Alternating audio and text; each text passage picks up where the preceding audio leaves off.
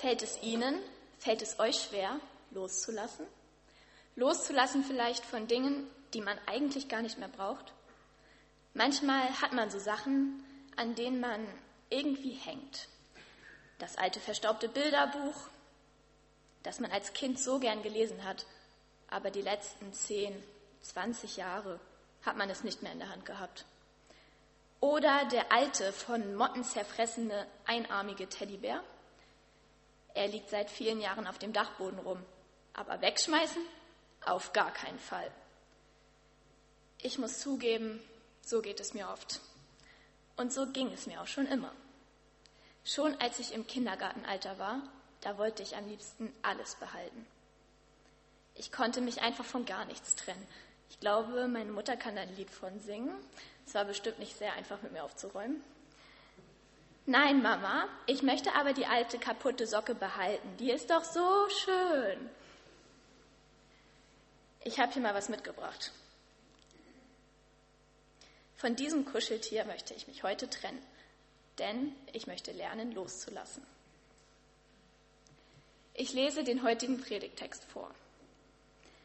Und zwar Johannes 12, die Verse 20 bis 26 nach der Übersetzung der Basisbibel.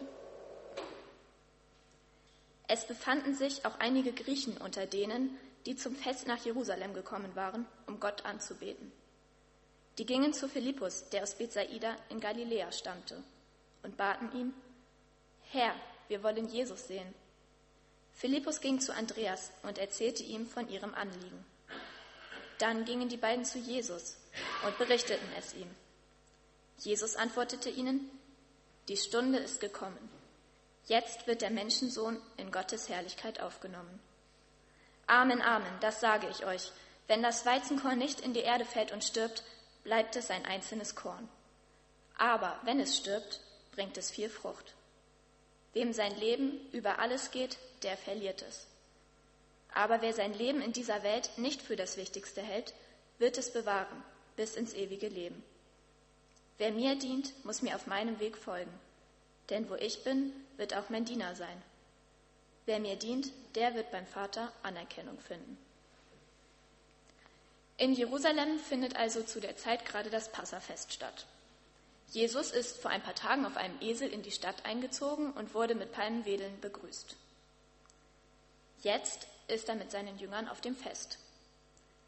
Und dann sind da ja auch noch diese Griechen. In einigen Bibelübersetzungen werden sie auch als Nichtjuden bezeichnet. Genau genommen sind es aber Menschen, die zwar nicht als Juden geboren sind, sie haben aber den jüdischen Glauben angenommen. Das heißt, sie kennen Gott. Jesus kennen sie aber offensichtlich noch nicht. Deswegen haben sie ja auch diese einfache Bitte. Wir wollen Jesus sehen.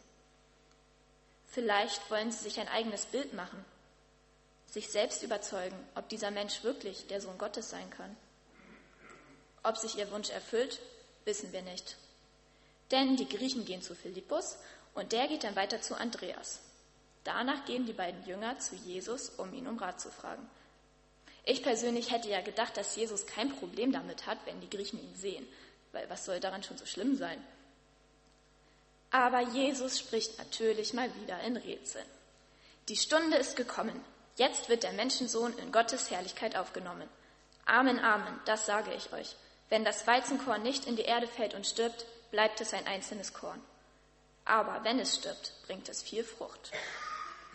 Wem sein Leben über alles geht, der verliert es. Aber wer sein Leben in dieser Welt nicht für das Wichtigste hält, wird es bewahren bis ins ewige Leben. Wer mir dient, muss mir auf meinem Weg folgen. Denn wo ich bin, da wird auch mein Diener sein. Wer mir dient, der wird beim Vater Anerkennung finden. Okay, fangen wir nochmal von vorne an.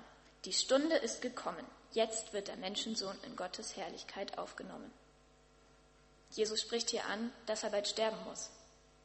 Er sagt halt aber nicht direkt, dass er stirbt, sondern dass er in die Herrlichkeit Gottes einziehen darf. Also das finde ich eigentlich schon ziemlich cool, weil wenn ich wüsste, dass ich bald sterben müsste, würde ich nicht unbedingt von Herrlichkeit reden. An Ostern feiern wir ja die Auferstehung Jesu. Und Himmelfahrt ist, denke ich, auch ein sehr spektakuläres und sehr besonderes Ereignis gewesen. Aber was wären Himmelfahrt, Ostern und Pfingsten ohne den Karfreitag. Dieses Sterben macht doch das, was danach passiert, noch viel herrlicher. Durch seinen Tod wurde Jesus verherrlicht. Jetzt wird der Menschensohn in Gottes Herrlichkeit aufgenommen. Jesus will nicht zeigen, wie negativ es ist zu sterben. Er möchte den Schwerpunkt nicht auf den Schmerz setzen, den er bald am Kreuz ertragen muss. Er möchte vielmehr zeigen, wie groß und wie wunderbar Gott ist. Jesus musste sterben, damit wir leben können. Heute lebt Jesus nicht mehr als Mensch in dieser Welt. Nun kann halt nicht einfach jeder zu ihm hinkommen, ihn sehen wollen, sich selbst davon überzeugen, dass er wirklich Gottes Sohn ist. Selig sind, die nicht sehen und doch glauben. Johannes 20, Vers 29. Hey, glaubt an mich. Ich bin die Wahrheit. Ihr könnt mir vertrauen. Glaubt doch an mich, auch wenn ihr mich nicht sehen könnt. Auch wenn ich bald nicht mehr hier bin. Vielleicht ist es das, was Jesus denkt, als er die Bitte der Griechen hört. Weiter sagt er, wenn das Weizenkorn nicht in die Erde fällt und stirbt, bleibt es ein einzelnes Korn. Aber wenn es stirbt, bringt es viel Frucht. Ich habe hier mal ein Foto von so einer Weizenehre mitgebracht. Und an einer Ehre sind meistens so 25 bis 40 Körner dran. Jetzt habe ich aber gestern von meinem Vater erfahren, dass aus einem Korn sogar manchmal mehr als nur ein Halm entsteht. Also manchmal können sogar aus einem einzelnen Korn zehn Halme entstehen wo da noch eine Ehre dran ist. Nehmen wir jetzt mal an, dass aus einem Korn zwei bis drei Halme entstehen. Und diese zwei bis drei Halme haben wieder 25 bis 40 Weizenkörner an der Ehre. Dann wären wir schon mal bei so ungefähr 80 Körnern. Die sind alle aus nur einem einzigen Korn entstanden.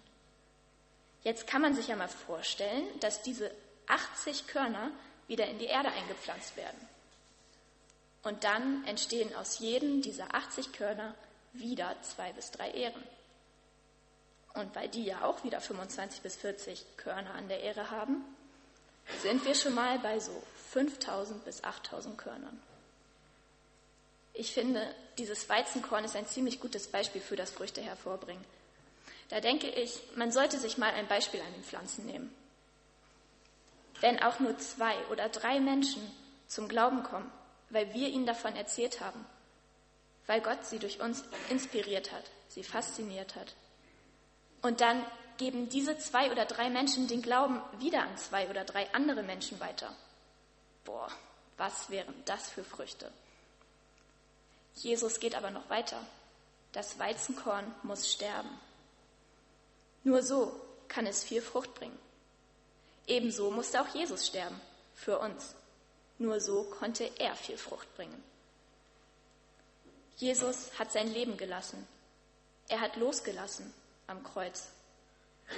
Deshalb sagt er zu seinen Jüngern und deshalb möchte er auch uns sagen, wem sein Leben über alles geht, der verliert es. Aber wer sein Leben in dieser Welt nicht für das Wichtigste hält, wird es bewahren. Tja, ja, das Loslassen. Ich bin mir ziemlich sicher, dass es Jesus relativ egal ist, ob ich dieses Schwein hier jetzt wegwerfe, dafür steht auch der Mülleimer da, oder ob ich es behalte. Ich glaube auch nicht, dass er mich jemals vor die Entscheidung gestellt hätte, Tabea, entweder du trennst dich von Ferdinand Ferkel oder ich will nichts mehr mit dir zu tun haben.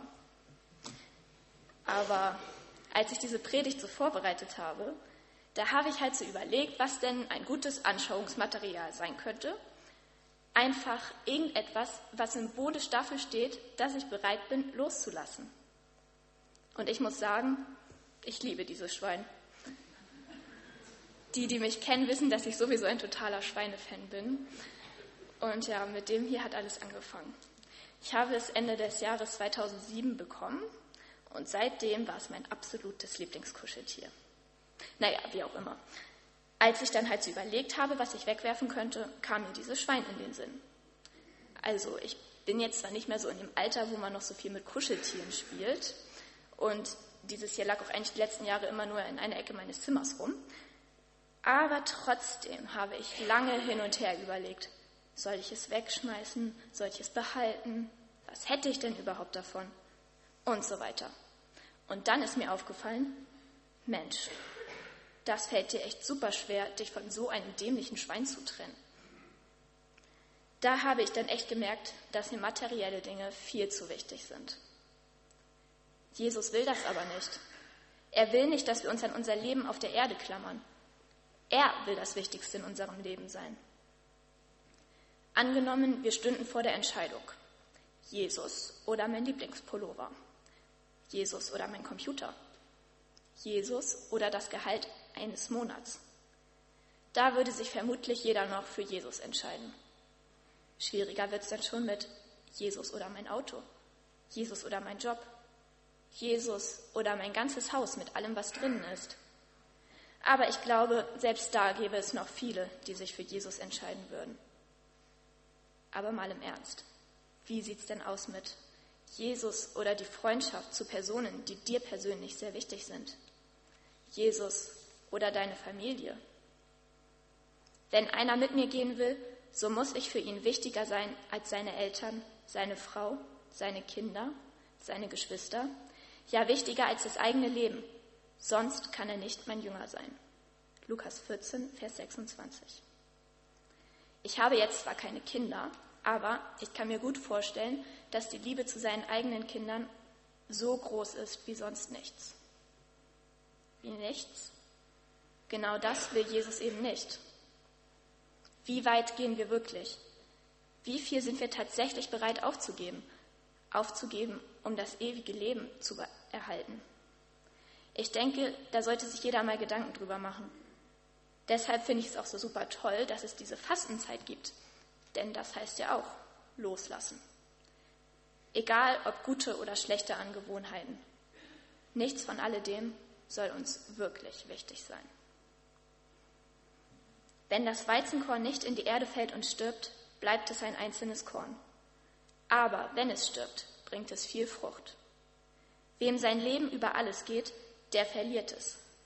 Aber wer sein Leben nicht für das Wichtigste hält, wird es bewahren, bis ins ewige Leben. Wer mir dient, muss mir auf meinem Weg folgen. Denn wo ich bin, wird auch mein Diener sein. Wer mir dient, der wird beim Vater Anerkennung finden. Im Prinzip steckt hier ja doch die Antwort auf die Frage dieser Griechen drin. Wenn sie ihn sehen wollen, müssen sie ihm nachfolgen. Und Nachfolge ist mehr als nur sehen, mehr als sich durch die Menschenmenge zu drängen, um einem Superstar hautnah, live und in Farbe zu begegnen. Ebenso wollte Jesus nicht gesehen werden als ein Superstar, als einfach nur eine Person, die bekannt und deshalb gern gesehen ist, ein hohes Ansehen hat sondern als der Retter der Menschen, die an ihn glauben. Ich hoffe sehr, dass diese Griechen aus der Bibelstelle verstanden haben, was es bedeutet, Jesus zu sehen. Vielleicht haben Philippus und Andreas ihnen erzählt, was Jesus geantwortet hat. Vielleicht sind sie auch an einem anderen Tag zum Glauben gekommen, am Pfingsten zum Beispiel. Denn an diesem Tag kamen, so steht es in der Bibel, circa 3000 Menschen aus den verschiedensten Ländern zum Glauben. Wer mir dient, muss mir auf meinem Weg folgen, denn wo ich bin, wird auch mein Diener sein. Wer mir dient, der wird beim Vater Anerkennung finden. Jesus dienen geht eben genau so, es ihm nachmachen, unsere Mitmenschen respekt, respektvoll behandeln, ihnen in Freundlichkeit begegnen, ihnen helfen und dabei halt nicht immer auf unsere eigenen Vorteile Rücksicht nehmen. So könnte man zum Beispiel einfach mal in einem Streit nachgeben, auch wenn man weiß, dass man eigentlich recht hat.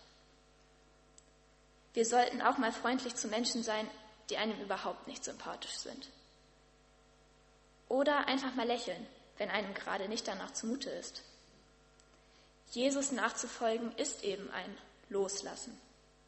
Nicht nur Loslassen von materiellen Dingen, sondern auch von seinen eigenen Bedürfnissen. Trotzdem freut sich Gott natürlich darüber, wenn es uns gut geht. Aber gerade auch, wenn es uns nicht so gut geht, sollen wir an ihm festhalten.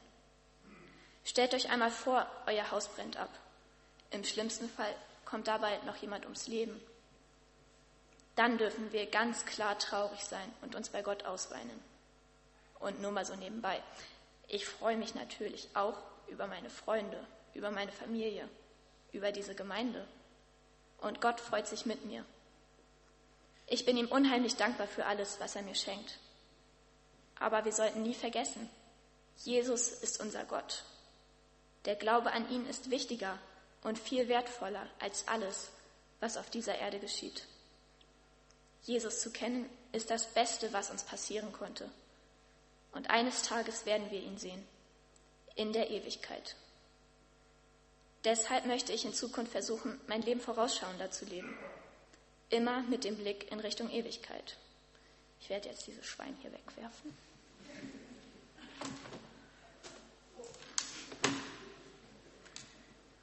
Häuft in dieser Welt keine Reichtümer an. Ihr wisst, wie schnell Motten und Rost sie zerfressen oder Diebe sie stehlen. Sammelt euch vielmehr Schätze im Himmel, die unvergänglich sind und die kein Dieb mitnehmen kann. Wo nämlich eure Schätze sind, da wird auch euer Herz sein. Matthäus 6, die Verse 19 bis 21. Oder aber Hebräer 13, Vers 14. Na, wer erkennt's? Denn wir haben hier keine bleibende Stadt, sondern die zukünftige suchen wir. Ich möchte noch beten. Jesus, ich danke dir für jeden Menschen, der an dich glaubt, der den Weg zu dir gefunden hat. Ich bitte dich, zeig du uns, wo wir loslassen müssen, wo wir vielleicht loslassen müssen, damit etwas Neues entstehen kann, aber auch loslassen müssen, damit wir den Blick wieder auf dich wenden können. Jesus, ich bitte dich auch für alle Menschen, die dich sehen wollen und dich noch nicht gefunden haben. Zeig du ihnen, wo du bist, wie du bist und was sie tun können. Und ich bitte dich auch für alle Christen, die verfolgt werden in anderen Ländern. Ja, sie brauchen einen so starken Glauben, damit sie dieses ganze Leid ertragen können. Bitte hilf du ihnen, stärke du sie und zeig du ihnen, dass es richtig ist, was sie tun. Amen.